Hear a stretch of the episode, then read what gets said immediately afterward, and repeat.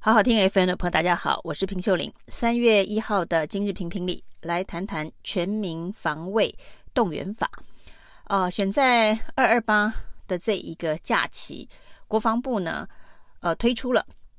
曝光了这个全民防卫动员法的法令修正啊。那这一个法案呢，原本叫做全民防卫动员准备法，那新的修正把“准备”两个字拿掉，叫做全民防卫动员法。那这个法案当中呢，最引起讨论的两点呢，一点呢是所谓的娃娃兵条款，就是十六岁以上的这个高中生呢，要进行这个编组青年服勤大队哦，那里头的这个工作的任务哦，其实就跟一般的后备后勤支援单位是非常接近的，那甚至还包括了一些军需相关的生产。也就是支援前线的工作，那这是在之前的这个全民防卫动员准备法里头所没有的部分哦，新加入所谓的高中生的青年服勤大队。那另外一个部分呢，就是呃讯息传播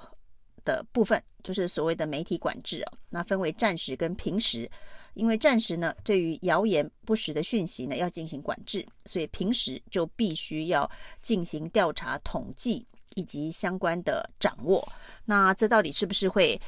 强害了平时的新闻自由？那而且呢，这所谓的战时阶段、平时阶段的定义，以及所谓准备工作的完整性，这个管控的这个程度到什么地方哦？这部法令。的修正内容看起来呢，都属于空白授权呢，就是授权的范围，呃，恐怕是给这个包括了主管的国防部，因为现在呢，呃，在之前的法律当中呢，有把各种不同动员的方式以部会的方式来分管了，比如说教育动员，像高中生动员令，十六岁的娃娃兵就由教育部来负责，那在这个。资讯动员相关的法令看起来理论上就是应该由这个 NCC 通传会来负责，但是在新修订的法令里头呢，把分管的部会呃的部分呢拿掉了。那理由是说呢，因为政府组织不断的改造，也许有一些单位不复存在。那如果呢写在法律条文里头，未来这个部会组织不在的话。那就必须要再进行修法，显然是在考虑未来的这个弹性，所以呢，把主管部会呢的部分呢，在修正案里头拿掉了。这是不是也预告了未来这个 NCC 的角色，就通传会的角色，极有可能被废止哦？那这一直是，呃，国民党在二零二四选举当中哦，很多政治人物所提出来的政见。难道呢？国防部在推这一部法案的草案的时候呢，其实已经预知到哦，可能会政党轮替吗？哈、哦，这当然啊、呃，是一个呃非常特殊的一个理由。那另外呢，这个为什么要突然在这个时间点推出全民防卫动员法？哦那特别在二八期间，当然会引起大家的联想。那二八的那个年代，一九四七年，台湾其实还是处在呃战争阴影刚刚结束、内战的混乱当中哦。那对于台湾来讲，是一段呃大家不堪回首，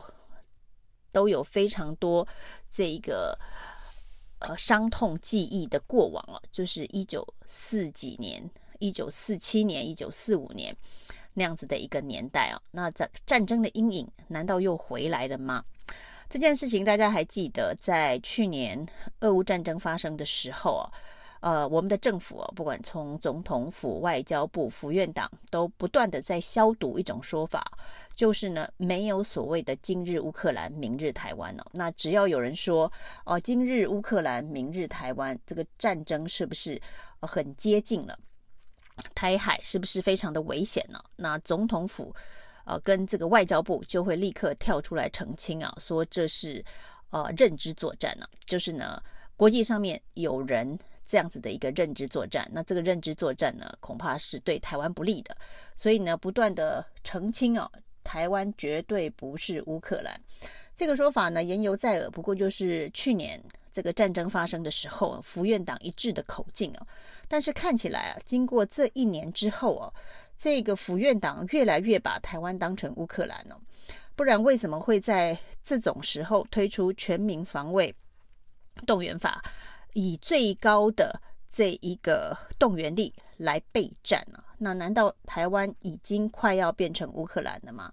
那如果说要推出这样子，甚至连娃娃兵都得动员起来的相关法令，我们的三军统帅蔡英文总统是不是应该要跟国人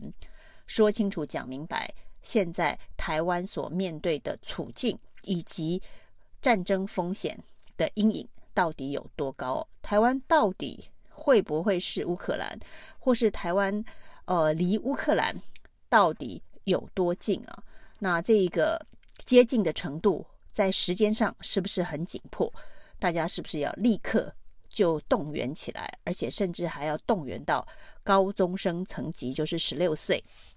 的年轻人也要进入备战的准备。之前呢，所谓的全民的这个国防手册当中哦，曾经呃把幼稚园的小朋友呃也建议要有这个教育委员建议，幼稚园小朋友也要辨别。鞭炮声以及呢，这一个炮弹声的差别的时候，曾经呃引起哗然哦。在一阵讨论之后呢，呃，最后好像不了了之哦，说这只是其中某一个呃高中身份的这个咨询委员的建议啊，那并不是一个真正的定案。但现在这个国防部所推动的这个法令的修正当中哦，那由教育部所发动发函给各学校。的公函呢也曝光了，这个曝光的公函里头的确是让十六岁以上的高中生必须编组成青年的服勤大队，那有一非常具体的这个名册的造册，那所以呢，这是国防部整体动员计划的一环。那如果动员到这个程度的时候，台湾到底离战争有多近哦？三军统帅真的必须要出面说明，来告诉。全民现在到底是一个什么样的处境啊？那试问呢、啊，就是在全世界各国，那像台湾这样离战争风险这么近的国家，那是不是也都有这样子的一个娃娃兵动员令哦？那南韩有吗？南韩随时都面对北韩的威胁啊，甚至还有核武的威胁。那在这个呃。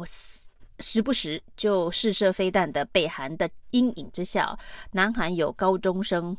造册嘛？高中生造册了嘛？那日本最近呢，也常常受到北韩导弹的威胁，那随时都日本有事啊、台湾有事，日本有事的状况之下，那日本的高中生造册了嘛？那甚至呢，我们看到那在几个呃周边的。国家战争风险相当高的这些国家，他们的高中生造册了吗？如果呢，这一个要进入全民动员的这个战时的阶段，对台湾来讲，现在是一个非常迫切危机的话，还是同样的，蔡英文总统应该要有一个非常正式的国情咨文，来告诉全民，现在台湾所面临的状况。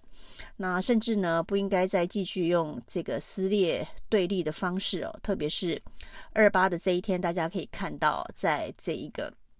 台北市长蒋万安的二二八的纪念活动上面呢，呃，有抗议的这个民众哦。那在这一个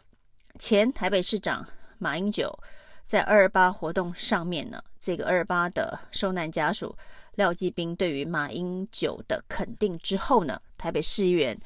吴沛忆居然谴责廖继兵哦，那这就好像是之前呢、啊、王浩宇乱批评王世坚的父亲一样，就让大家觉得非常的荒唐啊，就是为了政治立场的不同，甚至呢对于过去的二二八受难家属啊、所面临的伤痛记忆啊，用现在的政治。立场去检验、去批判了，那整件事情呢，就让大家看到了，其实，在政治人物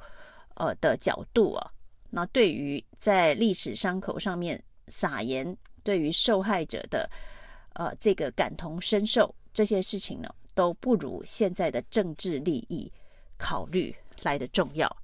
所以呢，在二二八这一天呢、一向呢说话说得非常漂亮的。侯友宜哦，呵呵做代志的侯友宜哦，他的漂亮话真的是非常的漂亮。因为有人问到他，国民党呢，如果要用非绿大联盟的方式来决定总统候选人的话，是不是会卡喉？是不是会影响到他？他说的是哦，他个人呢、没有那么重要。那希望台湾呢能够不分族群党派团结起来哦，团结共好，一起面对台湾所呃面对的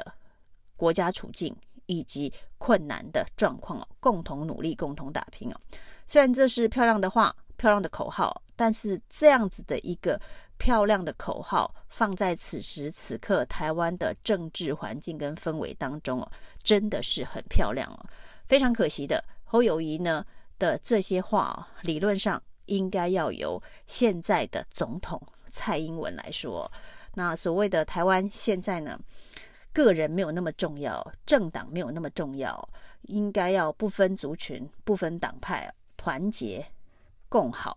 共同来面对台湾现在的困难跟处境哦。那坦诚的告诉全国的人民哦，台湾是不是跟乌克兰的战争风险已经非常接近了？而国防部所推出的全民防卫动员法，是不是呃也在准备着这样子？今日乌克兰，明日台湾，可能随时发生的处境哦。那如果是这样，去年出来呢，不断的消毒哦。今日乌克兰绝对不是明日台湾的府院党，也应该要给个新的说法了。我们到底现在离战争有多近啊？以上是今天的评评理，谢谢收听。